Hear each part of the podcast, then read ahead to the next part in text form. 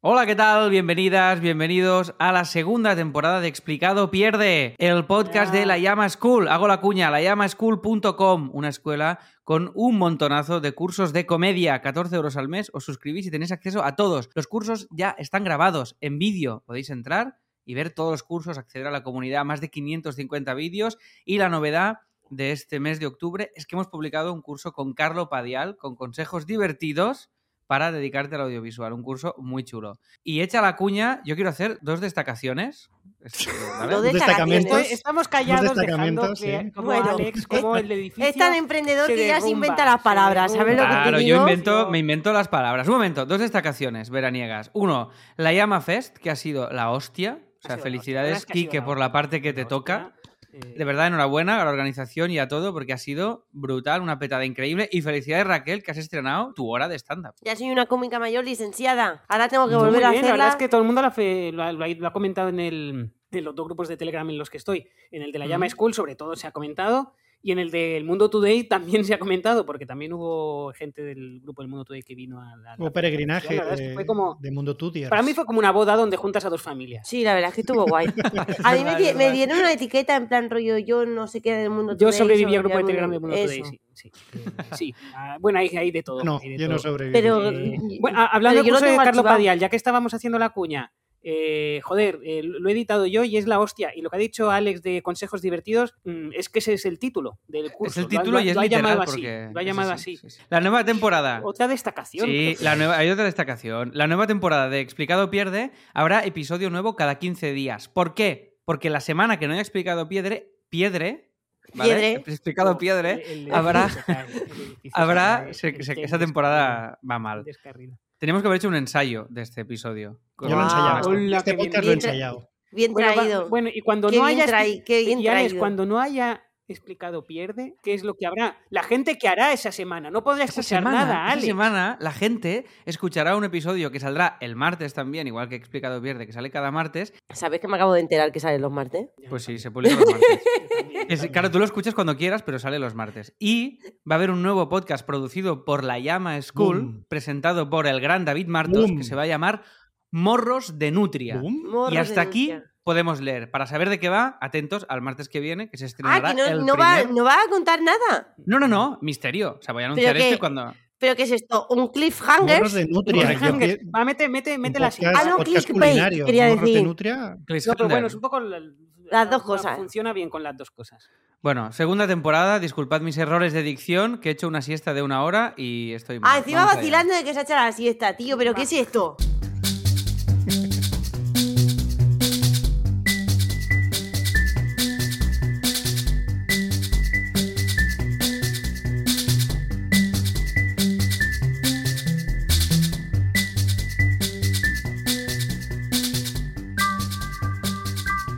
Amigas, amigos, eh, os voy a saludar porque no os he presentado. Estamos los mismos, no hemos echado a nadie. Está Raquel Herbás. Raquel, hola, te saludo Hola. porque no lo hemos hecho. Quique Gracias por no García. Hola. y eh, Javilón, Javi Rueda. Bien, vamos a hablar de esta serie que se llama The Rehearsal, los ensayos, de Nathan Fielder, este tío extraño. Antes Este de tío- entrar Este ahí... tío extraño, Sí, ya empieza eh, bien. eh, eh, Antes de a entrar, un momento, un momento. Antes de entrar ahí, entiendo que os ha gustado esto a todos, ¿no? Está en HBO esta serie, es una novedad de esta temporada, todo el mundo habla de esto. vamos a ver, Es que eh, eh, Alex ha presentado con muy poca. Es que no, tengo que hacer una nota al, al pie. Tengo que hacer una hazla, hazla. Hay que hacer una Eh, hacer- destacación. Es que Alex ha presentado con muy poco mm, bomba y con muy poco platillo el capítulo de esta semana. Me parece un capitulazo. Y eso que no lo hemos grabado aún. Porque es, es que no es de una serie llamada The Rehearsal del tío este rarísimo. No, no, no. Vamos a. Este capítulo de hoy es está dedicado íntegramente a The Rehearsal, es posiblemente la mejor serie de comedia hecha en décadas. Bueno, Entonces, va más allá de si nos ha gustado. Quiero decir, hablamos de una obra maestra con todas las de la ley. Mm. Eh, lo que Alex lo ha presentado con muy poca bomba y con muy poco platillo. Quiero decir, os ha gu- es que yo no voy a preguntaros si a O- vosotros o- os ha gustado. No se lo voy a preguntar ni a Javi ni a Raquel. Sé que a Alex no le ha gustado porque lo ha presentado con muy poquita O sea, gracia. eh, yo, yo iba ahí. Lo, lo ha presentado con poca gracia porque se acaba de levantar de una siesta de una hora, porque no le ha gustado o porque ni siquiera la ha visto. No, la ha visto, la ha visto. si la has visto. bueno, ¿no? va- no, no, que dejemos que hable Alex porque no va a Vale, hablar pero yo quiero, vale, quiero hacer una cuña. ¿Vale? Porque a mí es verdad que la serie me ha gustado. Pero yo no me he reído con la serie. No vamos a empezar con nuestros debates Bueno, claro. de drama o comedia. No, no, drama o comedia. Aquí es. Claro, ¿yo qué te lo voy a decir? Aquí no, aquí hay un drama que es que a Alex no le ha gustado. Ese es el drama, pum. Ya No, está, no, ya el drama es que alguien le ha pagado a este tío para hacer esto. Bueno, no, en fin. no, No, no, bueno, no, bueno, no. es No, que no, da igual, da igual. Yo que quiero, de verdad, quiero aprender de vosotros.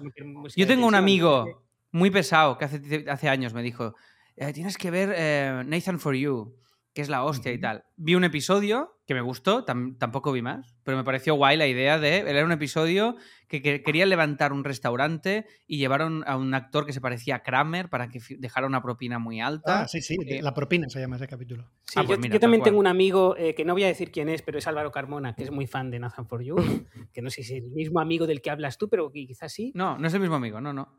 Este es el otro amigo, se llama Xavi, el mío. Eh, Xavi Carmona. No, no, Carmona no, se llama Xavi solo. Entonces, eh, yo solo digo, si os- bueno, ahora, ahora decís vosotros, porque yo de verdad que vengo hoy a escuchar y vengo a aprender. Y lo digo. porque, en dilo, dilo, porque no te ha serio. gustado. No, has no me ha gustado nada. Valoro la originalidad. Entiendo que es algo diferente y algo nuevo, y esto me parece meritorio. Es que pero- parece, parece que está hablando Risto Mejide de una actuación de la Bosque, ¿sabes lo que te digo? Pero me he aburrido. me he aburrido mucho. Me No aburrido extremo.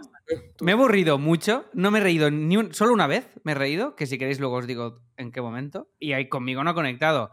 No digo que esto sea malo ni Pero nada, porque, digo pero que porque tú la ha viste pensando que te iba a reír. Bueno, vamos, No, vamos no, a intentar. yo lo vi pensando que iba a haber algo que me entretendría un mínimo. Esto ¿La, la viste entera, Está- ¿La viste entera los seis capítulos? la, vi- la he visto entera, los seis capítulos. sé que ha Ah, sido un poco duro el... Los últimos tres han sido una penitencia. ¿Pero qué dice, Ale? Lo que, lo que os digo. Perdón, vamos a intentar, siento. antes de que sí, eh, porque Raquel, eh, eh, lo- los que lo estáis viendo por webcam, Raquel y yo estamos eh, juntos como Epi y Blas. Eh, ella es más alta que yo, eh, pese a que esté más bajita. No, yo no soy Eh, más alta que tú. Tú eres más alta que ¿Cuánto yo. mides tú? 1,63. Claro, y lo mismo que yo. Ah, pues Hostia, aquí que yo iguales. 64. Toma, uno más. Ah, me puede, Alex me puede, me puede pegar. Me puede No, pegar. no. Eh, Alex me puede pegar. ¿Cuánto mides tú, Javi Eh, Rueda? Bueno, no, no te eh, pillemos. Vale, quiero saberlo. Es que- No puede ser que hablemos los tres de nuestra estatura y imaginemos a nuestro compañero y no sepamos lo que mide nuestro compañero. Pero nos hemos visto ya en 3D. Yo no iba a decirlo no para, no destacar porque estoy en inferioridad, pero yo 1,74. Joder, muy bien. Muy bien. Bueno, Eso, enhorabuena. cero mérito, cero Enhorabuena. méritos. Bueno, Javi, ¿cómo eh, se eh, llaman tus padres? Bueno, no, Raquel, no. Es que ahora tengo muchísima Yo- curiosidad. Hablemos de, de rehearsal. Pena. Hay un reto en este capítulo. Este capítulo tiene el reto de analizar, voy a analizar, comentar un poco por encima, porque no se va a poder profundizar más, una serie extremadamente original, extremadamente interesante, que habla de un montón de cosas.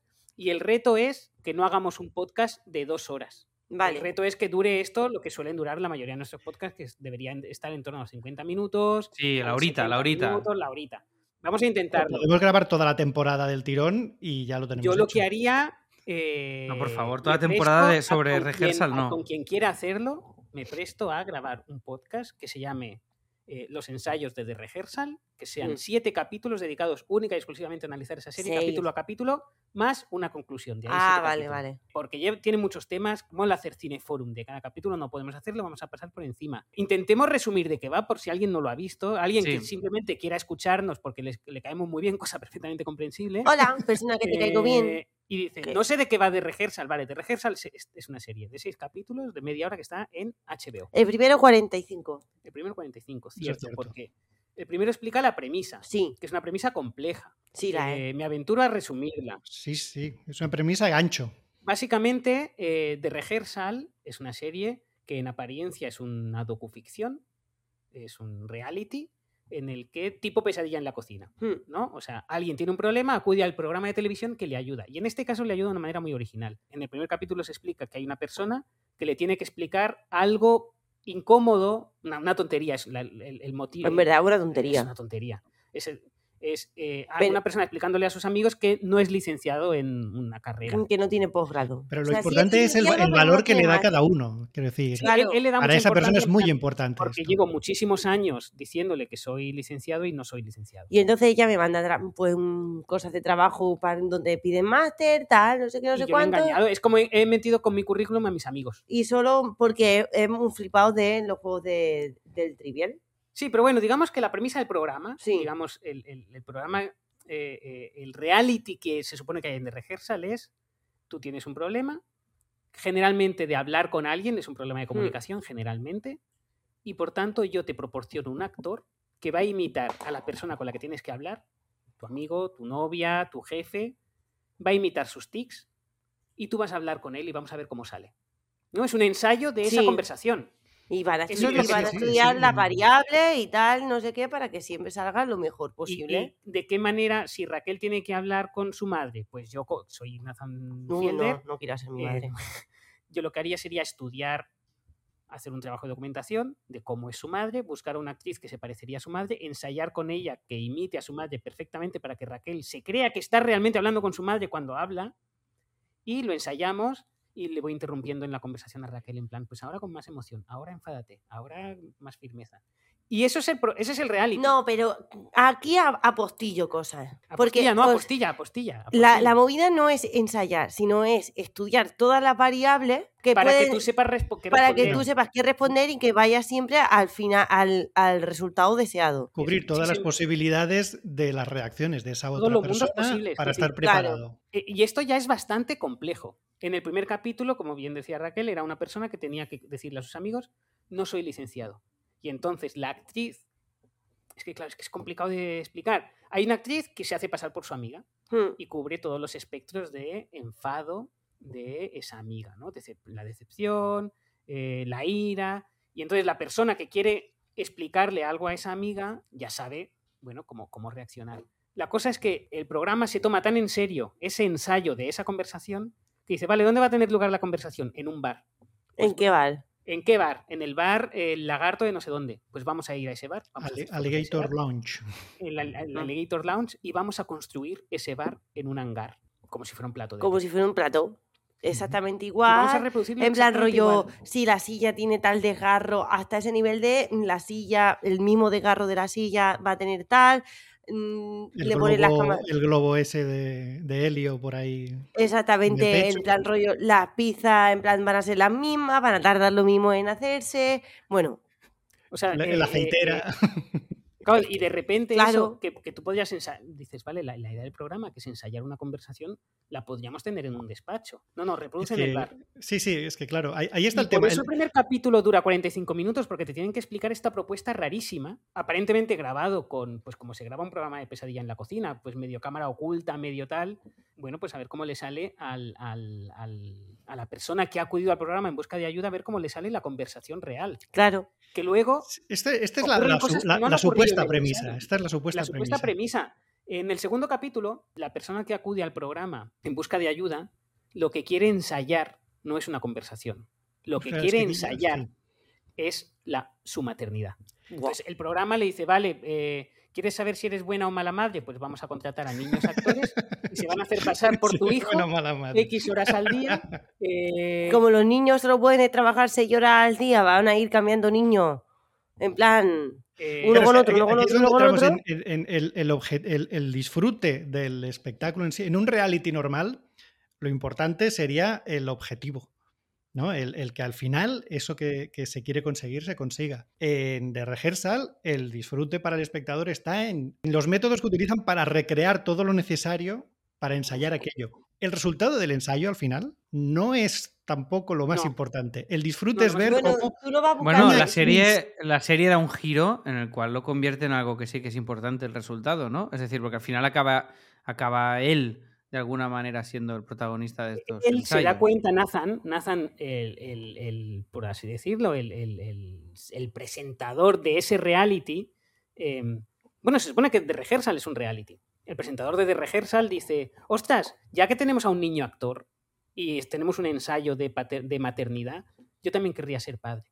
¿Y por qué no hacemos el ensayo los dos y veo, vemos si yo como padre me desempeño bien? Eh, y aquí el programa, la serie, eh, da un giro extraño. Da un giro extraño porque de repente se vuelve muy personal. Hmm. No vamos a explicarlo todo porque hay un montón. Claro, y aparte eh, que eh, también aparte- la gente sí. lo tiene que A ver. partir del tercer y cuarto capítulo, ¿no? En el primer capítulo tenemos la, cómo, vemos la, cómo funciona ese reality. En el segundo vemos a Angela, esa persona que quiere ser madre, y le construyen un ensayo alrededor para ver si se le da bien o mal ser madre. Y a partir del tercer o cuarto da un giro muy personal en el que el propio Nathan se implica mucho en el, en el programa. Es uno de los ensayadores, por así decirlo.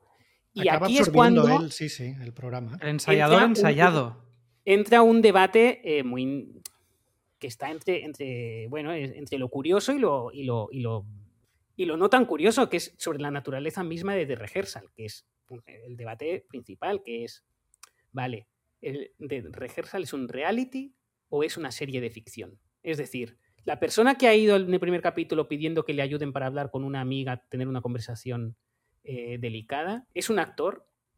¿O es una persona que realmente tenía, ha engañado a sus amigos y les ha dicho, no, soy licenciado y, y ahora les tengo que decir que no soy licenciado, ¿cómo lo hago? ¿Es un actor o no? Ángela, la persona que quiere ser madre y le pide al programa que le genere esa simulación de maternidad, ¿es una actriz o es una persona que ha acudido al programa en busca de ayuda? Esto pasaba Eh, ya en Nathan for You, que tú te y esto pasa cuestionabas ya en Nathan for You. Sí, y aquí sí, hay uno de los debates. eh, yo desde el primer, yo no he visto Nathan for You. Nathan for You es como lo han señalado antes, yo, yo no, yo no la he visto, pero sé de qué va. Básicamente es un reality muy parecido en el que una empresa, en el primer capítulo es un restaurante, dice el típico reality ti- tipo pesadilla en la cocina. Tengo una empresa que funciona un mal, coach, un coach acudo a un programa, acudo un programa sí, y hay un business coach que me ayuda, pero ese business coach es Nathan Fielder, que es un cómico y es raro. Y aparte, ese reality está producido por Comedy Central. Esto debería ponerme en alerta. Bueno, que aquí yo creo que entramos ya en todas las triquiñuelas que, que puede Entramos en las triquiñuelas. Y la cuestión es que eh, yo desde el primer programa pensé, es un falso documental. Si no sabéis lo que es un falso documental, vais al explicado Claro. pierde en el que hablamos de falsos documentales. Documentary. Y, aquí es mi tesis. Yo creo que en The Rehearsal, creía que en The Rehearsal todo estaba escrito. Y me gustaría saber qué opináis vosotros. Yo creo que no. ¿Tú crees que... Yo, Yo no me creo sé, nada. Yo no, nada. no, no, no, no. ¿Tú, Alex, opinas como yo que está todo escrito? Yo, Yo, yo opino que es todo. eh, Actores luego, y actrices. Sí, esta es mi sensación. Yo no he investigado, no he rascado aquí, seguramente. Sí o Javi sabe ¿eh? la verdad o alguien lo sabe, pero yo, para mí, eh, no, no- no me creo nada. Para mí son todo actores creo, y o actrices sea, y no me lo creo. Yo por lo que he visto en los Como créditos, reality. Perdón, Raquel. sea, Bueno, lo- lo, lo lo que he hemos comentado, perdón, no hemos comentado al principio que damos por hecho que, que el oyente ha oído, ha, ha visto ya la serie, porque es que si no, Sí, lo sí, que digo, sí. eh, que nosotros ahora tuviéramos que entrar a resumir todo lo que Sí, pasa, No es yo creo imposible. que va a No, darnos no más libertad poder ir hablando decir, tranquilamente me, de, me- de me- los me parece distintos súper guay hablar de. Me parece súper guay hablar de Rehearsal porque es muy interesante, pero mm, entiendo que no es una serie que ha visto todo el mundo. O sea, es, es una No, buena no. apuesta empezar la temporada con este tema porque mola, pero es una mala apuesta porque lo habrá visto poca gente. Claro. creo que si no lo has visto, es imposible seguirnos la conversación. No. Sí, es a imposible. eso voy, pero a eso voy, también, a pero dar un también eso disclaimer que ganas, primero. ¿eh? Eso que ganas. De verdad, ay, no sé Bueno, tan eh, eh, Javi, ¿tú qué opinas de, ¿tú qué opinas? ¿Son, son actores las, los que la- personajes que acuden? La propia serie, a medida no? que, que evoluciona, em, entra cada vez más en, en- en barrena y, y entra en un vórtice de realidades y a medida que avanza también te va dando distintos elementos para que tú puedas, para, para que tú, que te- bueno, que, que puedas desconfiar también de lo que estás viendo ahí. Porque te Sí, es enseña que que, eso es crean superinteresante. decorados. Pero vosotros habéis visto, los, que- ¿habéis visto que- los créditos. ¿Eh? Sí, pero son una pistas. Es que, claro, es que en los créditos se ve clarísimamente. Pero no caerán en eso. No, algunos no. sí y otros no. Porque, por ejemplo, en el capítulo donde ensaya una conversación con Angela, salen los créditos fake Angela, Claro. la actriz. Sí, Pero sí, pero no es que sale Angela Angela, también está Angela. haciendo un personaje. Pero. Angela no está haciendo un personaje, Angela existe. Yo mi tesis, y la lanzo aquí para no. Para, mi tesis es que los niños implicados, las madres de los niños, o sea, que eh, eh, son efectivamente. eh, no saben en qué tipo de programa están. Que el primer personaje del primer capítulo tampoco sabe en qué tipo de programa está, que acude en Es busca de ayuda. imposible que el señor de- del Trivial sea un actor. Imposible. Pero mi tesis es que la Angela, que es uno de los personajes importantes, sí es una actriz. Yo creo que no. También es cierto, y esto había un. Es que estaba Mira, se está callando, foros- se está relamiendo foros de Javi. Reddit y tal. En plan ¿Qué rollo. tipo de cuando- personas acuden a los realities? Es que ahí ya tienes un sesgo. Claro, muy es que yo, yo, iba, yo iba a empezar por aquí.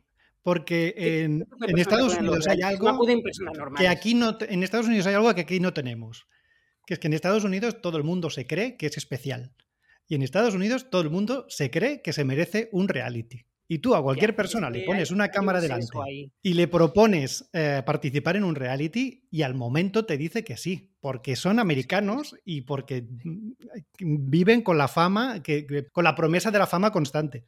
Entonces, todo el mundo, y esta es una facilidad que tiene Nathan para encontrar todo tipo de gente para participar en sus historias y chanchullos Yo, y demás. eh, eh, es que, digamos, uno de los temas de, de- de así, más de, de, de cotilleo del, del- del programa es porque no se sabe, porque HBO tiene un contrato férreo, los, los implicados, por no llamar los actores, no pueden hablar del tema, eh, no pueden conceder entrevistas. Alguno está en Cameo, que es esa, esa, esa web en la que tú pagas Hmm. saludos personalizados, eh, pero no se sabe nada de ellos. Y eso forma parte de la, de la, de la- del carisma de la serie, no saber la naturaleza misma de la serie, que es lo que la hace tan interesante. Yo creo que está mitad y mitad. Pensaba al principio que absolutamente todo estaba escrito, pero tengo una clave de... de primero, en, en Na- Na- en Nathan For You se sabe que los- los- las empresas existían de verdad. Por tanto, hablamos de una persona que ya mm, tiene mucha experiencia en casting, en saber qué puede sacar de la persona que tiene delante y en hacer esa suerte de triquiñuelas y, y de un equipo de productos, es decir, no solo Nathan, Claro, sino claro. el equipo del que probablemente se rodea. No olvidemos que Nathan Fielder es también productor de una serie muy interesante de HBO que se llama How to Be eh, Wilson Wilson. Sí. que es una serie documental con algunos elementos en común con The Rehearsal y que por tanto controla la forma del documental o falso documental muy bien. Entonces yo creo que está a medio camino. Mi tesis es que Angela sí es una actriz y más o menos entiende la naturaleza del programa en el que está, pero que eh, muchos de los demás no. Y había comentarios... eh, eh, ¿Tú, Nacho- por ejemplo, Nacho crees que lo- vosotros pensáis que lo del niño pequeño es verdad? Yo, ta- yo también me imagino que eh, ese niño es un actor y no del último, el último capítulo hablamos del el- el niño pequeño que No, se del cree pe- que, que Nathan, que Nathan es su padre. la- ese niño, ese niño es imposible que con cinco años seas tan buen actor. Ese niño se ha Eh, merendado, se lo ha tenido que merendar y esto es una cosa no que ha sé. pasado y es un capítulo que han rodado. Pero Hay, hay... cosa que también te digo una cosa. O sea, a mí esta serie me ha gustado, pero me ha traído unos dilemas éticos que flipas. es Porque que no sé hasta qué punto unos niños tienen que pasar por, eh, por que ese aro. precisamente eh, tú crees que la serie va de unas cosas, crees que es una serie cómica, eh, Es que- una docuficción rara, crees que es una serie que va, por, por ejemplo, sobre temas de paternidad y maternidad, sobre temas de cómo te absorbe el trabajo y no te deja tiempo para tener tu propia familia, va, va de eso, Nathan se encuentra con ese tema y estoy seguro de que es un tema real suyo, de, de la persona real, Nathan Fielder, absolutamente obsesionada con su trabajo, que de repente se ha plantado con X años y se plantea la paternidad y ve que se le está haciendo tarde y tampoco se atreve. Y eso es un tema personal suyo. Pero luego hay todo un tema absolutamente metatextual sobre una reflexión muy profunda, muy interesante sobre lo que es la ficción televisiva o, el cine, o que me parece súper guay. Por ejemplo, o sea, Es, es que lo que hace. había gente en Twitter diciendo, eh, es imposible que... Por ejemplo, hay un plano que antes me comentabas, ah, antes de, eh, Hmm. detrás de las cámaras me comentabas. Dice, qué bonito el plano en el que hay un dron. eh, eh". Se supone que el... el... Jo, es que hay que explicarlo todo. Bueno, están haciendo un ensayo maternidad. Invierno, por lo tanto, el- del niño, momento del el- sí, invierno. del invierno. Sí. El niño crece, el niño, el niño crece muy rápido, por tanto, para saber cómo eres tú como padre, el niño tiene que crecer muy Claro. rápido. Y las estaciones tienen que pasar muy, muy rápido. Por tanto, hay un. De repente recrean el invierno en primavera, digamos. Y hay un plano donde, un plano de dron desde arriba, muy cenital, donde se ve la casa. Ellos desde dentro está todo nevado, pero solo hay nieve alrededor de la casa y es un plano muy mágico. Mágico y absurdo. Y absurdo. Ya, es Porque te absurdísimo. pregun- Y- porque, porque dices, estás recreando la- la- el invierno, pero ¿para quién? Porque la gente que está en la casa, el techo no lo ve. Claro. Estás recreando el invierno para el plano. Estás recreando el invierno para el programa. Bueno, y si miras Bueno, por la ventana, que pues se ve un poquito A, a los tres Sí, pero- metros se acaba la a los nieve. tres metros se acaba la Claro. nieve. Sí, yo creo que hay... Es Pero todo el- un pero- absurdo, es pero- todo un absurdo. Claro, pero es todo es un absurdo, porque en el momento que le da la vuelta al puto pimiento, porque se va a una casa a medio de Obregón, a no sé dónde, y él se cría su propia fruta, porque el sueño de Ángela es que todo Estos sea, son- sea sí. autogestionado y tal. Y como la fruta tiene que, com- tiene que crecer rápido, compran fruta y la ponen ahí para que la La recojan ellos. ponen en el Total, huerto para que luego la recojan como si hubiera crecido ahí. Y hay un momento que a alguien se le olvida quitar una, una- una etiqueta del pimiento y entonces coge y le da la vuelta, en plan, Este es de Voy esos momentos que decía aquí que un poco más eh, como John Wilson en, hace en sus Sí, documentales, y, quizás. y- y- y yo creo que ahí lo que hay es un. En todas esas reflexiones de, de, de rehearsal, que es fíjate todo lo que hacemos para, re- para recrear a estas personas que se crean que están en invierno, que crean que su negocio funciona, que crean que tienen niños. Fíjate todo lo que hacemos, te estamos enseñando todo el esfuerzo de producción que supone hacer esto, que tú no habías visto nunca, pero que cualquier persona que haya estado en un rodaje sí conoce. Y de repente, por primera vez, la serie es un canto de amor al departamento de producción. Claro, claro, es que esto creo que lo comentamos en su momento. Pero. ¿cómo han recreado un bar? Y es. eh, ¿Cómo han recreado un bar? Eso no lo hacen. No, no, eso lo hacen en todas las series. Todas Todas, las series, todas las claro. casas que has visto en todas las series, todos los escenarios, todas las habitaciones de Downton Abbey son exactamente. Todas las el- películas que suceden en Navidad Todas, se graban todo. en agosto.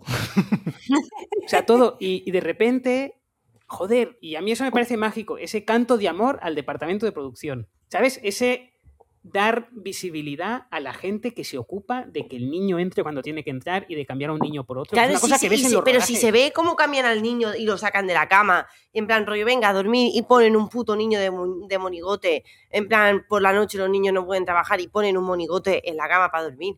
Eso es muy fuerte. Y- y- pero eso es, claro, y eso lo ves. como convierten, lo convierten en una escena vez. como trepidante. Al principio Claro, del segundo pero- capítulo pero pero si un media res, tú todavía no conoces a Ángela, todavía no conoces cuál es su, su propuesta de ensayo y tú ya empiezas el segundo capítulo con eh, Nathan en una sala de, de realización con un montón de pantallas, cronómetros, relojes y de pronto es, venga, ahora, y un montón de gente que sale corriendo, entra por una ventana. Claro, tú no entiendes nada y te lo venden como si fuera una escena trepidantísima de acción y luego te explican el por qué y es mm, para cambiar al niño.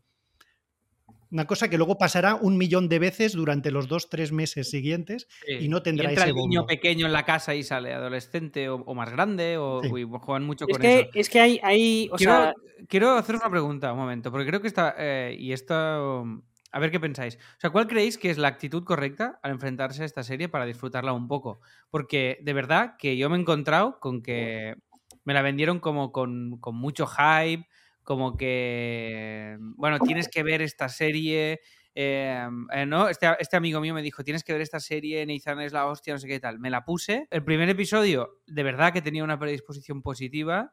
Es que yo creo que a ti lo pero, que te ha pero ¿te pasado ha refieres a sido de eso. rehearsal o a Nathan for You? Me refiero a de rehearsal. O sea, que ahora, ahora que la gente que tenga H- HBO, que esté escuchando este podcast, que le entre curiosidad por ver esto, que estáis definiendo de obra maestra, que me parece una charadura definirlo así, pero. de Bueno. Alex, es que. Es que te- No, te no, no, a pero- te ver, es que, eh, Te voy a pero, el pero micro, lleva razón, o estáis flipando. No, no. A ver, o sea, es una obra Gracias, maestra. Raquel. Gracias. pero- Raquel, por favor, Atenderme, que atenderme, casa, quiero decir, atenderme que joder, No puedes estar en mi casa diciendo- atenderme que tengo. Pero a ver un momento.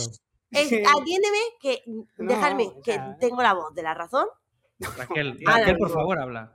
¿vale? Es una obra maestra, pero no es una obra maestra, porque todas las obras maestras no te tienen por qué gustar, no tienen por qué provocarte mm, agrado y tal. Es una obra maestra porque todo lo que te produce en ti son unos sentimientos extrañísimos. Y yo creo que lo que te ha pasado, Ale, es que a ti te vendieron la serie como, wow, es lo típico, en plan, wow, esto te va a volar, esto te va a volar la puta cabeza, mi, mi, una obra maestra, bla, bla, bla, bla, bla, bla, bla. Crear, que expectativa es un error.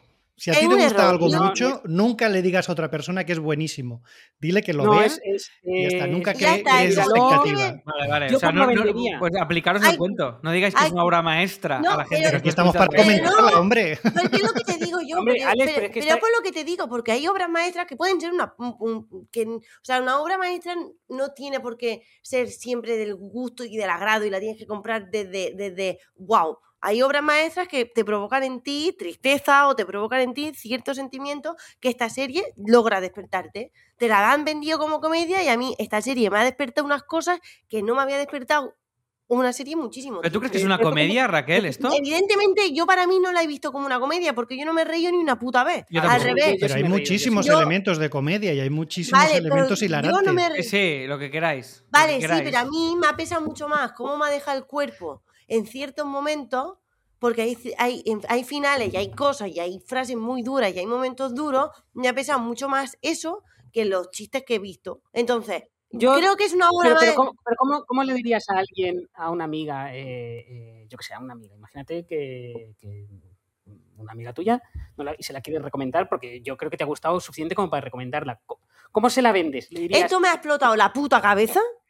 Necesito que la veas porque necesito hablar de esto. ¿Pero cómo la venderías? ¿Como una sitcom? Una No, sitcom no, es- ya- ¿O no. como un reality? Como un reality. Yo también lo vendería como un reality. Es como un reality. Aunque no me lo crea, lo vendería como un reality porque creo que es a lo que la serie Pero es que yo me lo traga entero. Yo sí creo que esto Vale, tengo, tiene partes de Eh, verdad. Antes de, ¿cu- cu- ¿Cuánto lleva? Ah, 33. Uf, aún nos queda. Bueno, Bueno, quedan, hay secciones y tal. Vale, no tengo, flipéis tampoco. tengo aquí este Pero- libro, ¿vale? No es por hacer promo de cosas de la llama. Tengo aquí este libro, Seeker in the Head, de Judah Apatow. Vale, un momento, Eh, paréntesis. Hablamos de la Llama Store, ¿vale? La Llama Store, Store, sí. que es una librería. Eh, Que por vaya, 14 euros te puedes Eh, suscribir a todos los Que no, cursos. que esto es librería, que estamos hablando de la librería. No, la llama School es donde compras libros, la llama Store es donde hace los cursos. No, al revés.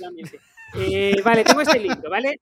De Judah Apatow. Vale, Judah Pato. Es un, es un- es un libro. de- Judah Apatow tenía un libro que se llama Seeking the Head, que es un libro de entrevistas con cómicos de stand-up que él hizo de joven.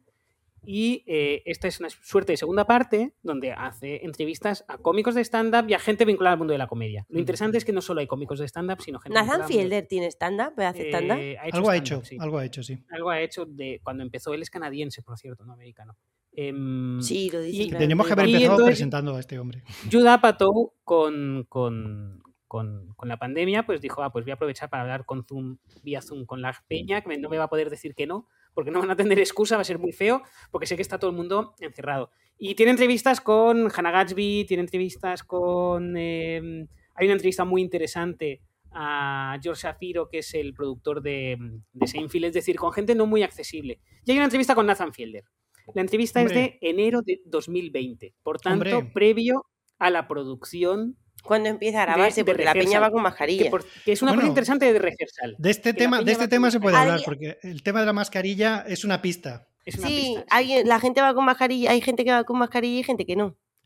Y yo creo que, que la mascarilla te, te la enseña Nathan primero, porque la gente está en, en pandemia, la han grabado en pandemia, y luego para que veas, es que creo que es un canto de amor a lo difícil que es hacer tele, la serie. Entre otras cosas, han tocado muchos temas, pero uno de los temas es un canto de amor a la producción cinematográfica y televisiva, que la pandemia complicó muchísimo con un montón de protocolos, y creo que la mascarilla le añade una capa de dificultad Pero a hay ese un proceso tema de que es, producción y él te lo quiere enseñar.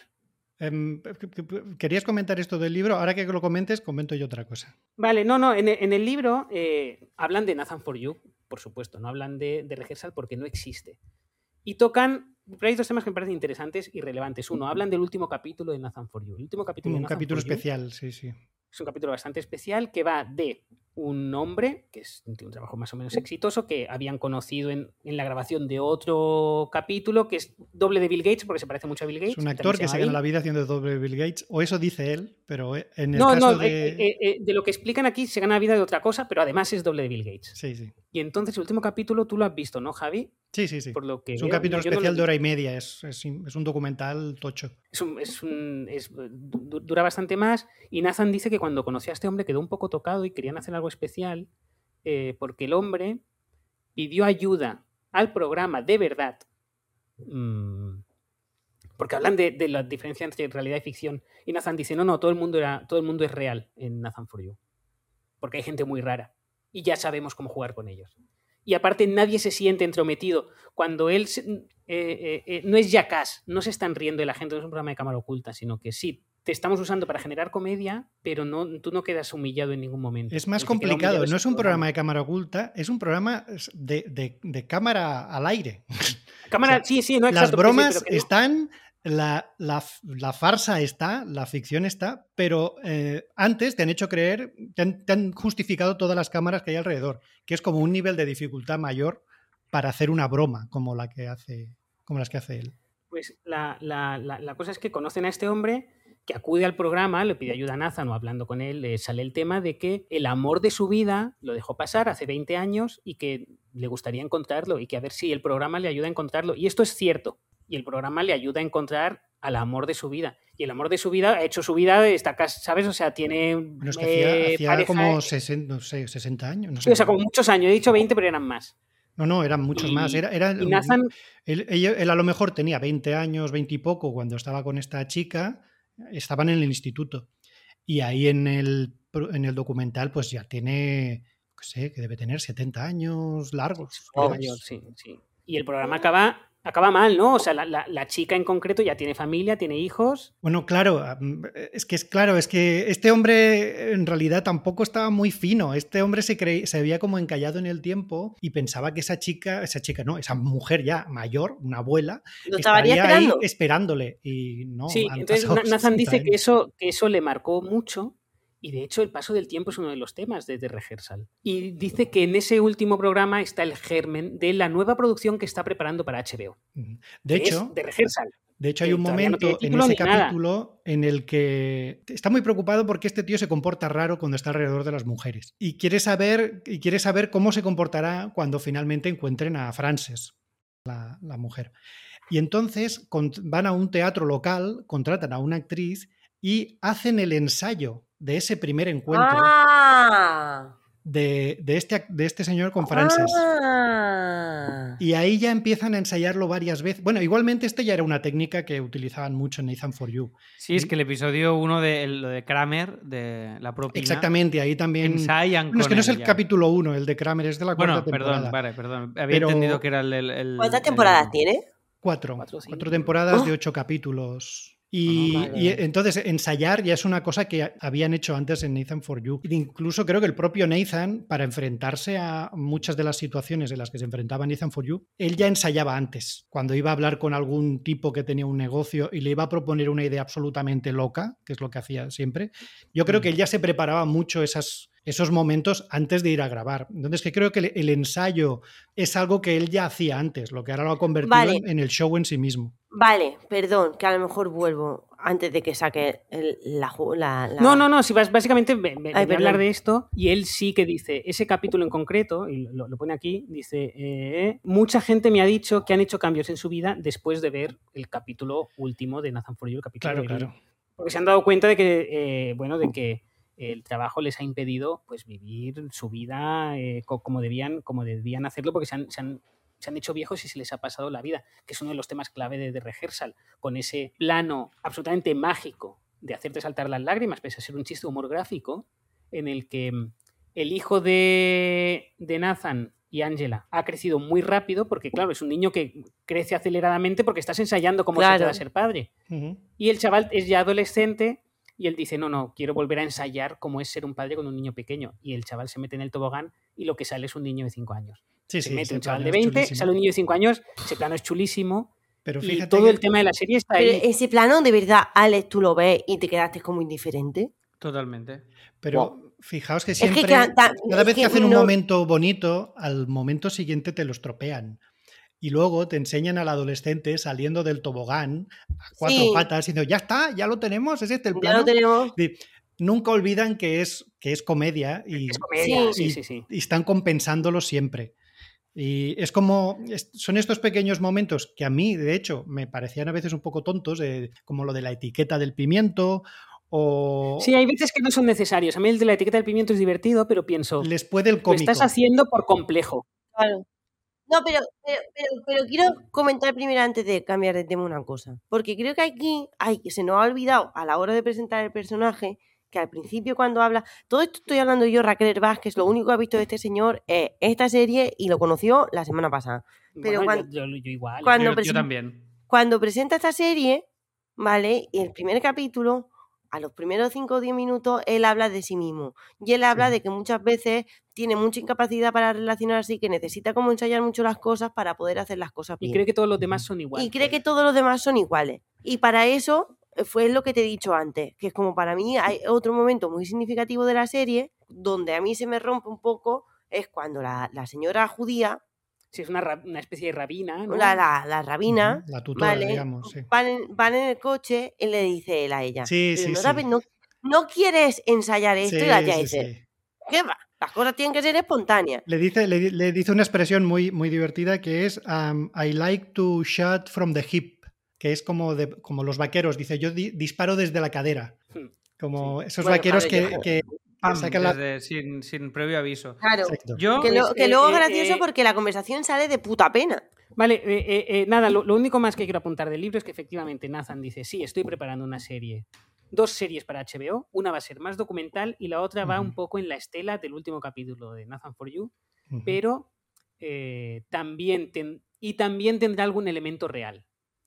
Y lo dice así, dice, eh, ahora he perdido el punto, pero dice, también tendrá algún elemento real, lo cual me indica que The Rehearsal efectivamente tiene muchos más elementos de ficción que, em, que Nathan for You. Claro, decir, pues sí, elementos claro que tiene, porque Es verdad, pues en verdad pero, que. pero- pero bueno, que, que- que- que en realidad, ¿qué más da? Creo que parte de la gracia de la serie es que no lo sabe. claro, Claro, ¿no? la- O la- sea- es lo que decía antes, la serie te da un montón de elementos para que tú desconfíes de todo, porque te enseña que todo, que todo es recreable. Y si la realidad es recreable para la gente que forma parte del experimento, pues más recreable es para el espectador. Es decir, que te pueden colar todo lo que quieran, porque te están demostrando que son capaces de colar lo que sea. Entonces, mm, se puede entrar ahí en un debate de qué es real y qué no, y qué sí y qué tal. Podemos jugar al detective. Hay muchas cosas que, que, que- que están ahí Hay, que, hay- hay que un rascan. artículo de Vice que tengo aquí en, tenía aquí en las pestañas que lo- para abrirlo, pero es que creo que no hace falta porque podemos estar horas y horas hablando de rehearsal. Eh, un artículo de Vice, lo tengo abierto aquí ahora mismo. Is Angela from the rehearsal an actress? An investigation. Es un artículo Sí, sí, sí. bastante largo Sí, sobre si es Angela. largo, lo estoy Mi tesis es que ella sí es una actriz, porque hasta cierto punto hay veces que tiene. La busca de la cara, la busca la cara en internet. Yo, eh, eh, eh, Es que ahora mismo ya el, algoritmo ahora mismo debe estar viciado. Quiero decir, ahora ya todo debe ser sobre The Todos los enlaces que comentamos aquí los, los podéis encontrar en layamaschool.com barra podcast, ¿vale? Que lo sepáis. Eh, llevamos Nin. 45 minutos hablando de rehearsal. Eh, yo creo que podemos ir concluyendo porque podemos estar mucho más rato porque es que hay mogollón de temas. Sí, que no hemos Eh, tocado Alex, nada, sí, no, sí. hemos, ni, no hemos ni empezado. Es que no, no hemos ni Ya, empezado. es que ha sido Eh, como- Bueno, bueno, nos, damos un minuto de oro a cada uno. ¿Queréis que nos demos un minuto de oro a Sí, cada uno y sí, acabamos? Sí. Vale, Alex, pues empieza tú mismo, que sé que, que sé que le tienes ganas. Vale, pues oye, eh, a ver, por mi parte, yo valoro la originalidad. Yo, evidentemente, no soy un juez de esto. Simplemente, o sea, me gusta que se hagan cosas así porque son cosas totalmente distintas y esto me parece positivo. Conmigo no ha conectado nada, me ha dejado frío y me ha generado incluso indiferencia. El único momento en el que me he reído ha sido cuando hace la fiesta de cumple y son extras y los extras no hablan. Esa idea me. Ese es me- otro me ha chiste tonto que a mí me sobraba, creo. Pues a mí, es, a mí es lo único que salvo, imagínate. Ostras, la- pues de- fíjate, a mí, a mí de ese chiste serie. me parece bonito porque para la gente es absurdo, pero si has estado en un rodaje. Sí, sí, sí, verdad. yo he hecho de extra, yo he hecho de extra, yo sé lo que es. Yo, sé- he hecho de extra en una discoteca y no hay música. Y, y ves, Sí, sí, sí, sí. por eso en las películas, cuando ves escenas de discoteca, ves que cada uno va a su puta bola, porque cada uno se, se imagina una canción diferente que bailar.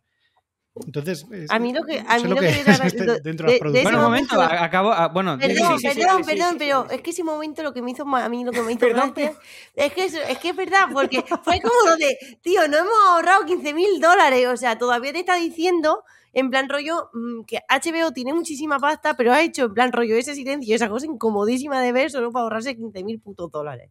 Eh, Es que Eso, es- eso es un sí, gag, joder, eso pero es boni- bonito. Bueno, Ya eso me, gusta como gag y para mí, las, para mí, ya os digo, no, no ha conectado conmigo en ningún momento y, y tiene una conclusión. Si le quiero sacar alguna conclusión así como más poética o más una moraleja o algo así, que yo se le, para mí existe, que es pues lo que decíais ahora de la rabina y tal, que la vida no se puede ensayar. Entonces me parece un ridículo para evidenciar eso. Y esto me gusta, pero la ejecución y todo ni me ha hecho reír, ni me ha hecho empatizar, ni me ha entretenido. Eh, vale, pues yo, yo en mi minuto de oro voy a ser muy breve y es que estoy, básicamente, estoy en contra de todo lo que ha dicho Alex Martínez. Ese es mi... No, no. No, no. No, puedo, entender Incluso lo bueno, no incluso lo bueno lo que ha dicho. eh, puedo entender perfectamente que alguien no entre, porque aparte, Nathan, el personaje cómico de Nathan, es muy frío. Es como, como alguien que parece que tiene Asperger, que tiene problemas para conectar con los demás, que no ríe. Es lo que se llama, por introducir un poquito de glosario cómico, deadpan humor. Deadpan humor es eh, la gente que hace su delivery, es decir, su entrega de los chistes, de forma muy, muy, muy, muy seria. Muy fría, muy seca, desde Muy la fría. neutralidad. Eugenio. Hay, hay dos ejemplos españoles que vamos a entender perfectamente. Uno es Eugenio y otro muy extremo eh, y más actual, que es Carmen Romero. Hmm. Es eh, deadpan humor, es como Bueno, soy muy, muy, muy sí, seria. que es. Feingold. Feingold la saco, sí, sobre, sí. sobre todo Carmen Romero en los vídeos que hace para, Sí, para, sí, sí. para- para Que redes sociales que ni sí. pestañea. Hace shortcuts de los pestañeos, ¿no? Creo. Y Sí, yo imagino claro. que sí. Y claro, eh, entiendo perfectamente que a alguien le genere rechazo la, la serie. Para mí es una obra, es una obra de arte bellísima, llena de un montón de temas, muy sugerente.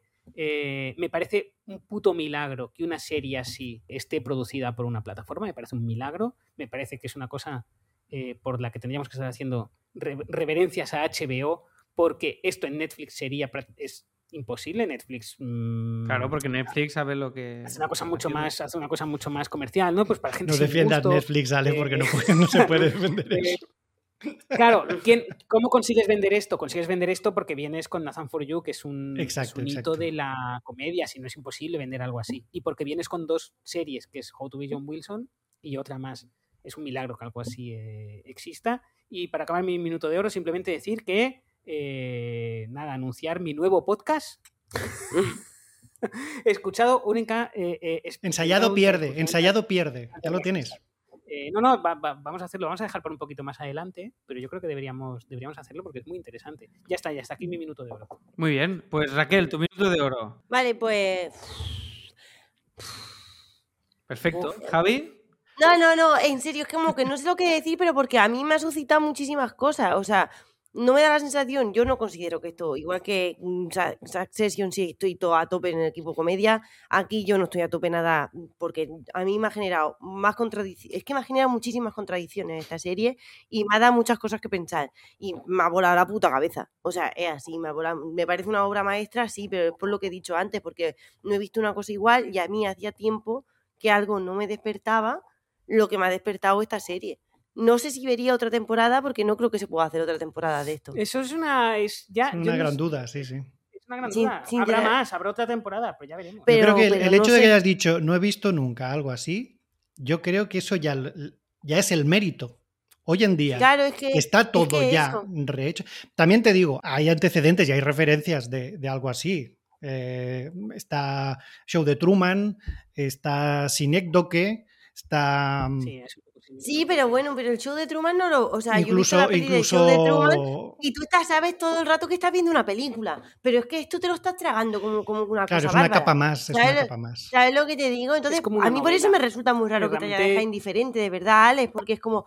Esta serie te puede provocar otras cosas menos indiferencia, porque es como, estás dudando todo el rato, esto es verdad, esto no es verdad. Luego, que Mi no, loco no, Erasmus, tío, si me que- apuras también, un tipo que se vuelve loco intentando Bueno, es documentar que algo. Intentar hablar con Padial sobre esta serie mm, también molaría un montón. No sé, yo. Javi, tú mismo para concluir y ya vamos a la sección tuya porque es que nos hemos Yo, yo, 55 yo mm, siento que ni siquiera hemos rascado la superficie de todo lo que hay aquí. Hemos visto nada, la, la- la- la puntica del iceberg. Yo eh, me la he mirado mm, dos veces, he tomado mis notas, he hecho mis cábalas, he estado eh, dándole mis vueltas. Eh, me he vuelto a ver Nathan for You, he visto todas las referencias de Nathan for You. Pues que en hace los deberes muy. Pero no hace falta hacer tantos deberes, que luego Ah. me dejas a mí como tal, como la tonta A la mí me parece fascinante eh, eh, tanto el personaje como lo que ha hecho aquí.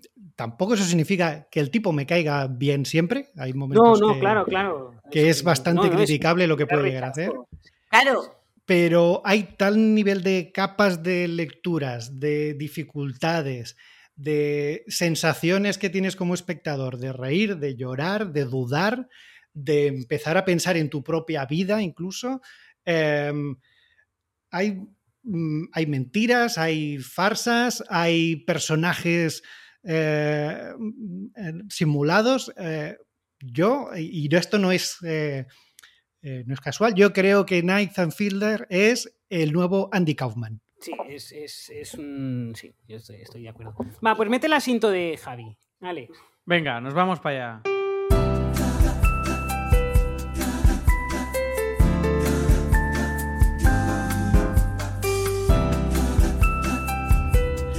Eh, Comedy Starter Pack. Starter Pack, Qué, qué buen nombre de sección, joder. La sección que no se ensaya. Pues no, no la, he- no, y no la he ensayado, ni tampoco la tengo muy por la mano, y tampoco, porque no me he preparado el, el cómo vamos a. el- el- la pista, la pista que os. Ah, la Que es pistita, la pistita que te gusta darnos. Bueno, va, pues dinos algo. ¿Qué nos traes? Oriéntanos. ¿Qué- Traigo humor inglés. adivinar? ¿Vale? ¿Vale? Plats Bruts.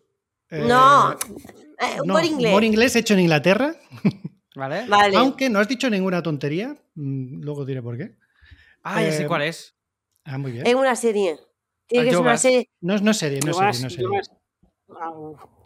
Pues entonces, Es, Vale, es- es- bueno, no, eh, voy a acotar un poco porque decir humor inglés y quedarme tan ancho. Vale, vale. Es, eh, es narrativa.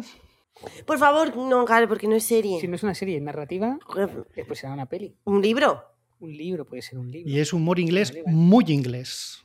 Muy inglés. Ah, Humor muy- inglés muy inglés. Y, un libro. Y es comedia starter pack. Es Ah, no, comedia no tiene mi se- el señor Vance. No, señor Vance, Mr. Bean. No, no, no es No, novela, es novela, es novela. Me he puesto nerviosa, pero a lo mejor el señor Mr. eh. Bean ha empezado un libro, no lo sé, me he puesto nerviosa. la- la mejor- si hablamos de comedia y es comedia starter pack, sería Wild de Tom Sharp, para mí. Pero si no es, vamos a tener un. Ah, sí, no, no sé. señor. eh, sí. Es una portada Eh, Tom un tanto explícita. Pero este no, este no es el Tom Sharp también es de ru- Reunión, reunión, tumultuosa. Sí, tumultuosa. sí, sí. Eh, esa es la portada de la primera edición de Anagrama, edición de los 70, la edición contraseñas, eh, la colección contraseñas de Anagrama, eh, porque eh, eh, Jorge Herralde, el histórico editor de Anagrama, es muy coñón. Entonces tenía esa colección en la que está Will, que es uno de los superventas de los long sellers junto a la conjura de los necios de, de Anagrama. Vamos, el dinero que han sacado de Tom Sharp en Anagrama eh, no, es, no es poca cosa. Guau, pero es una Hay una decisión que me parece muy graciosa, que es, Una muñeca, es una muñeca. como es de risa y, es, y, y se llama Tom, vamos a usar la misma fuente de letra que Tom y Jerry. Que Tom y Jerry. Esta decisión Ah. me parece loquísima. Es, es curioso, sobre todo, eh, es bastante loquísimo teniendo en cuenta que Anagrama es la editorial de las portadas serias. Pero en los 70-80 hicieron esa colección. Es una lo- locura Loquísima, ¿no? Como un paréntesis loquísimo, ¿no? Sí, es bastante no han- explícita, hay que no decir han- que es... que es- Anagrama es la de. El libro, color- el libro por ejemplo, crema, color gris. el, li- el libro que hemos visto. Sí, eso es Anagrama. El panorama de narrativas de Anagrama con mítico color crema. de- Y han hecho unas ediciones ahora, como para rememorar grandes títulos, entre los cuales han reeditado este libro, que han hecho unas portadas como rugositas, que, que- que son fatales, que duran una semana. Bueno, sí, es, es un poco mm, el, efecto, el efecto papel mate de Blacky Books. Que Sí. también duran una semana. Que duran una Hayes. semana, sí, sí. No. Bueno, va, eh, eh, Javi, habla, habla de Will, de Bueno, Tom eh, Sharp. pues eso, Tom. Tom Sharp, escritor británico eh, de humor por antonomasia, es eh, básicamente es un bestseller. Se ha, se ha traducido a no sé cuántos idiomas, veintipico, eh, ha vendido millones y millones de copias, se han hecho películas, se han hecho series, se han hecho obras de teatro y se ha reeditado hasta el punto de que todavía hoy se está, se está vendiendo, que incluso en la Llama Store, creo que tenéis varios libros de, Reunión tumultuosa, yo me lo compré hace re- relativamente poco. Reunión tumultuosa es el ¿De primer qué va el libro, Javi? ¿De qué va? ¿Cuál es la- Este es, el sí, este es? Wilt, es el primero de una colección de, de cinco libros que gira alrededor de Henry Wilt, un profesor mm, como de instituto que tiene una vida mediocre, con un trabajo mediocre, en un matrimonio mediocre. Y, con unos amigos mediocres, está bastante asqueado de su vida. Y hay un momento de la novela en que tiene un, incidente que le provoca tal vergüenza que quiere vengarse. Y esta venganza le lleva a, que precisamente es uno de los motivos por el que lo he escogido, a ensayar un asesinato. Wow. Y el, el- ¡Ah! Qué li- es como, es que, tío. Una lo- puntada es- sin hilo, el es tío, que, tío, ¿eh? el, el coco de Javi Rueda, tío, debería. Eso sí que es una obra de arte. El Qué coco bien, de Javi muy- Rueda muy bien, sí muy que debería hilado, estar eh, en el Javi, no te he visto venir, ¿eh? Felicidades, mira, Javi. es que es el punto... ¡Bravo! ¡Bravo! No te he ¡Bravo! visto venir, no te he Muy visto bien, venir. muy Vamos, bien. mira que me conozco Will, me lo leí hace dos años, eh, me lo he leído dos o tres veces y... Yo no me lo he joven, leído, no sé quién poco, es ese señor, pero. Pero muy bien. Bravo, Es el momento, bravo. es el desencadenante de la novela. Él eh, ensaya un, un asesinato muy enfadado y muy borracho. El ensayo sale estrepitosamente mal y ese ensayo tiene una serie de consecuencias mm, absurdas y terribles que cada vez cogen más y más dimensión. Es, Es la un libro realmente desencadenante, digamos, que se va, como peli de los Cohen, que se va engordando y engordando. se va engordando solo, sí, sí, y va a más y a más a más. Y, y es bueno, es, es- es el típico libro que dirías que es mm, hilarante, descacharrante. Con Sí, lo cierto es que eh, en, en- en- La Llama, cuando queremos recomendar un libro de, de humor, les digo, eh, hay veces que, bueno, es Comedy Starter Pack, les dices, has leído a Tom Sharp, que es lo obvio, a veces lo preguntas con una cierta vergüenza porque es lo obvio, y te dicen, sí, es que ya me he leído todo Tom Sharp, lo primero que yo les digo, si estoy yo allí, es, eh, vale, pues asume que a nivel de risa no hay nada por encima. todo lo que leas va a ser menos divertido que Wild o Reunión Tumultuosa, que es uno de mis eh, preferidos, de Tom Sharp. Pues eso, es, es un libro eso, muy divertido, con diálogos. Y muy absurdos. definitorio de lo que es el humor inglés, al que tema al que igual antonomasia, que sí, sí. dedicar un explicado pierde. Eh, lo, lo- lo ha esbozado Javi, suele ser alguien. eh, todo el humor inglés se basa en la lucha de clases, diríamos. Sí, en, en- en criticar la- el conservadurismo moral de, de la sociedad inglesa. Sí, y, esa- y el conformismo. Exacto. Es alguien asqueado de su vida y obligado a conformarse o a intentar revoluciones que no llegan a nada. Casi todo el humor inglés tiene en común ese, e- e- esos, esos factores, la mediocridad y el conformismo, porque los, los ingleses son demasiado educados como para efectivamente eh, Son un poco hacer ninguna revolución más allá de la indirecta. Wow, es que, tío, son tan falsos. Eh, bueno, bueno, Sí, a ver, son no muy nos metamos con nuestros amigos los ingleses. Es lo, que cierto, critica, Sharp, es lo que critica vamos- en este libro, la, la- la doble moral inglesa, la hipocresía de.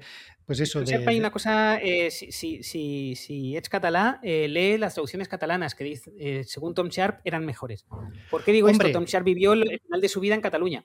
¿Sí? A eso iba, Sí, a eso iba. bueno. Por eso lo de Plattsburgh ¿Dónde? decía que no estaba tan, tan Brava, mal tirado. no sé dónde. En la Costa Brava, ¿qué hay más inglés? Yo diría que la, casa, Ya, que la la Costa fundación Brava. Tom Sharp... ¿Qué hay más inglés que morirse en la Costa Brava, siendo, siendo inglés? Salte- O sea, es- era un hombre inglés de pies a cabezas.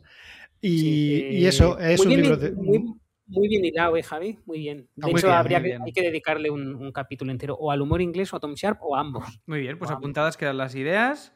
Y si os parece, nos vamos con la sección de Raquel. ¿Os parece bien? Y venga, Vamos venga, venga. Vamos, venga. vamos, vamos.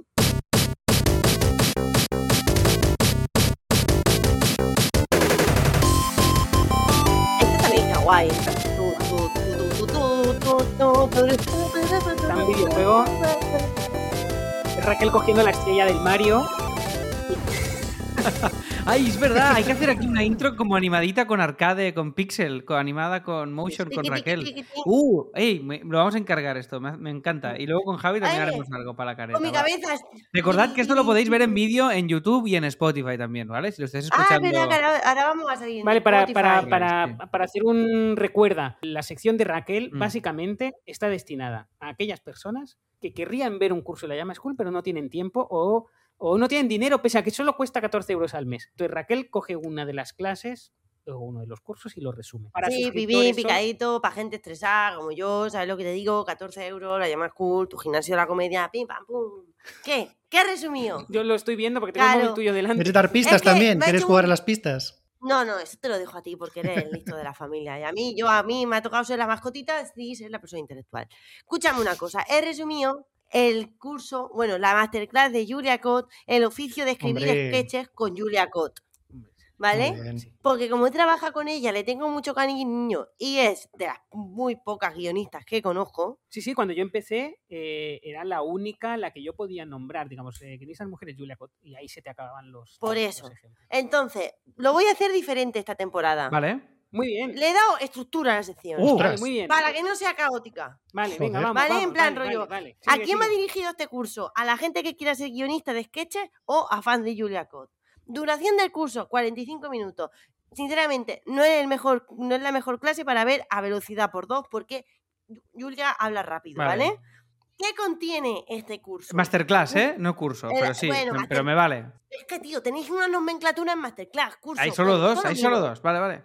Se aprende con todo, se aprende. Masterclass, cursos, todo, ¿vale? Es para alimentar el coco. ¿Qué contiene? Un poco de cosas de la vida de Julia Cott, ¿vale? Explica lo que es una prueba de guion. Que una prueba de guion es una cosa que se hacía para ser guionista. Ahora las pruebas de guion son un unicornio, ¿vale? Contiene una Julia Cott. Contiene un Alex Martínez que pregunta cosas. Contiene una oficina de CopyMouse. Contiene movidas para hacer sketches y chistes de actualidad. Contiene explicaciones que pasan de cosas que pasan en una redacción de guion tocha y muchos problemas de los que te puedes encontrar en una Es redacción. como la lista de ingredientes, ¿no? Y eso ya solo faltan los porcentajes. Eso es un poco llamabox, No, bueno, no pasa nada. pero no hay. está, no tampoco- está bien, está bien. Tampoco hay- es muy. Es, no, no. o sea, Vale, ¿qué más contiene? Contiene muchas horas de trabajo, pero no lo en positivo, sino en caso de que Julia dice que echaba muchas horas y eso empezó a afectarle un poco. ¿Vale? También contiene el método de escritura de sketches por Julia Code, que dice que no tiene método, pero en verdad tiene un método. Un método muy interesante que te enseña a escribir sketches. Te lo cuenta por puntos, pim, pam, pim, pam, pim. Entra fácil en el coco loco. ¿Qué más? ¿Qué más contiene? Con- Me gusta mucho, ¿eh? Entra fácil en el Coco Loco. Lo voy a, lo voy a Coco- poner en el. Coco Loco es una discoteca en la que se entra si conoces al de la puerta. Se entra fácil. Coco Loco, ¿vale? Esto también contiene estructura de sketches que no siempre tiene que ser la, escu- la estructura de sketches que conocemos. Y consejos para dedicarse a la comedia y para meterse en el mundo de guion. Curiosidades que he extraído de la masterclass, ¿vale? Julia Cott ha escrito guiones de perro y salsa, o de salsa y perro, o una cosa así rara. Le gusta, cito textualmente, la calidad de vida a Julia Cott. Se le despertó la movida de ser guionista de comedia, de niña viendo a Benefuente, entrevistando Como a a, todo- Copita como de a toda Nieve. su generación de guionistas. ¿Vale? ¿no? Y- Tomás va a decir lo mismo. se afirma varias veces que la televisión necesita dinero para ser No, buena perdón, ¿no hay por ahí una foto de Tomás de niño disfrazado de Buenafuente? ¿Carnaval o me lo invento esto? No, de Ignacio Taltabul. Hostia, eh, sí, él también, sí, sí, sí. Eh, bueno, de Tomás no sé. Ahora, ahora dudo, ¿eh? Es que- Tomás. La, la de Ignacio que dices tú sí No, que la hay- recuerdo. hay una foto de eh, Tomás disfrazado de castañera, pero no hay buena. Tampoco hay mucha De Steve Urkel, No ¿no había una de. Steve Urkel de Tomás? Y de Steve Urkel. Sí, foto que no deberíamos enseñar. No, ahora, es un, ahora está mal. Un poco. Vale. Sí, sí, perdón, Bueno, sí. pues esto ha sido. ¿Qué os ha parecido? Muy bien, muy bien. Tomás cancelado, Ahora sí Tomás te lo- cancelado, ¿he oído? Tomás cancel. Hay que- Bueno, a ver. eh, sí, sí. Pero ya está, ¿que ¿os ha parecido guay? Raquel, Está muy, muy bien la sección. Nos ha encantado. ¡Vamos! ¿Y qué tal? ¿Te, Y te ahora- gusta? ahora- ¿Te gusta más así? Sí, bueno, no es tan caótica, ¿no? Está bien, Es está como- bien. Ordenadito, tal. Muy bien, muy Y bien. como, y que como quiere el Alex, que sea una cosa, que no. No, yo, yo, yo, por ti sobre todo, porque, porque, por- porque no te dé un ataque de- al corazón en, en mitad del podcast. Está perfecto, Raquel, este tono. Vamos muy bien. ¿Sí? Segunda temporada, Ah. Mejor que la primera, Eh, chavales. Bueno, Muy bien. pues, eh, Jolín, eh, un capítulo de más de una hora, ha durado menos de lo que yo temía, o sea, aún así demasiado largo, pero es que claro, era de rehearsal. Bueno, haré- tampoco Y- hemos y. ¿Ya haréis, que- ya, ya haréis el, podcast este aparte? Hay que hacerlo, hay que De hacerlo. rehearsal. Si es que no hemos hablado Eh, nada, no hemos hablado nada. Y así, no, y así habláis todo lo que queráis ahí y no me molestáis. Podríamos invitar a Álvaro, a Carlos, quizá un, cada capítulo con uno. Buah, Sí, sí. Yo lo veo. Vamos a, O des- sea, vamos a dedicar Bueno, más producción al rehearsal de los cojones que al. Que va, hacemos, sí, sí, un rehearsal del podcast. Bueno, pues nada, gracias a todos y a todos por escucharnos una vez más en Explicado Pierde. Si os mola este podcast, podéis dejar recomendaciones en iTunes, en Spotify, en todos lados, de cinco estrellas, que son gratis y hacen ilusión. Y si os gusta mucho, Haznos pues. retweets. Si O gusta, retweets, retweets. retweets, Vale. todo. Gimnasio, comedia, no, pues, 14 eso es, euros. suscribís. Habla de la llama cool a todos tus amigos. Os suscribís a la llamaschool.com y la semana que viene no nos escucharemos porque escucharéis Morros de Nutria, el nuevo podcast de David Martos, también producido por la llama School, que os va a flipar, ya lo veréis. Flipar. Ah, escuchame una cosa. ¿Qué? Estábamos acabando. Despide, Ya, despide, ya. que has cortado el No, despido. no, Ahora despides tú. Raquel. Ah, vale, sí, déjame despedir a mí. Venga, Vale, vale. pero Vale. ¿Pero qué querías decir? Eh, el gimnasio. eh, pues nada, que estoy viendo de Office. Ah, muy bien. Pues habrá que hablar de Dios. Claro, porque como me había dado tanto por saco la temporada primera con que viera de Office, hay que ver de Office, porque si no, y ahora como ya soy cómica mayor, he decidido licenciarme en comedia. Y como si no, si no veo de Office, no voy a ser una cómica reputada, pues nada, decirle a esta gente que estoy viendo de Office. Tenemos Vale, que empezar a, a dar Sí, licenciaturas. Tenemos que, No, que dar. despide el Despide el Vale, podcast. voy a diplomas. despe- despido el podcast, vale. Eh, esto ha sido el podcast de la Llama School, la Llama School, tu escuela de comedia de confianza, 14 euros, pim pam, pim pam. Tú pagas y tienes un montón de cursos. Eh, paga mucho porque necesitas darle de comer al community manager porque trabaja un montón. Alex Copy Mouse también, todo, todo el mundo necesita comer, despide, ¿vale? despide. Entonces, Venga. adiós, Adiós, adiós, adiós. a todo el mundo, mamá, gracias. adiós, adiós, Volvemos pronto. Adiós, adiós. No hemos hablado, no hemos hablado nada, o sea, nada. Yo tengo aquí notas. Yo tengo una de notas aquí. Mira, Y, notas. y subrayas con subrayado. ¿Cómo- Y tengo notas y Oye, chicos, subrayado. que, No que hemos en realidad me ha nada. encantado la serie, ¿eh? De hecho, por, ¿Cómo puede, por cómo trolear. puede ser Me parece buenísima. pollón? Rehearsal. Está muy bien el a tertuliano otra a la contra. Esta noche la voy a ver otra vez. Jesús. Quique, ¿por qué estornudas tanto?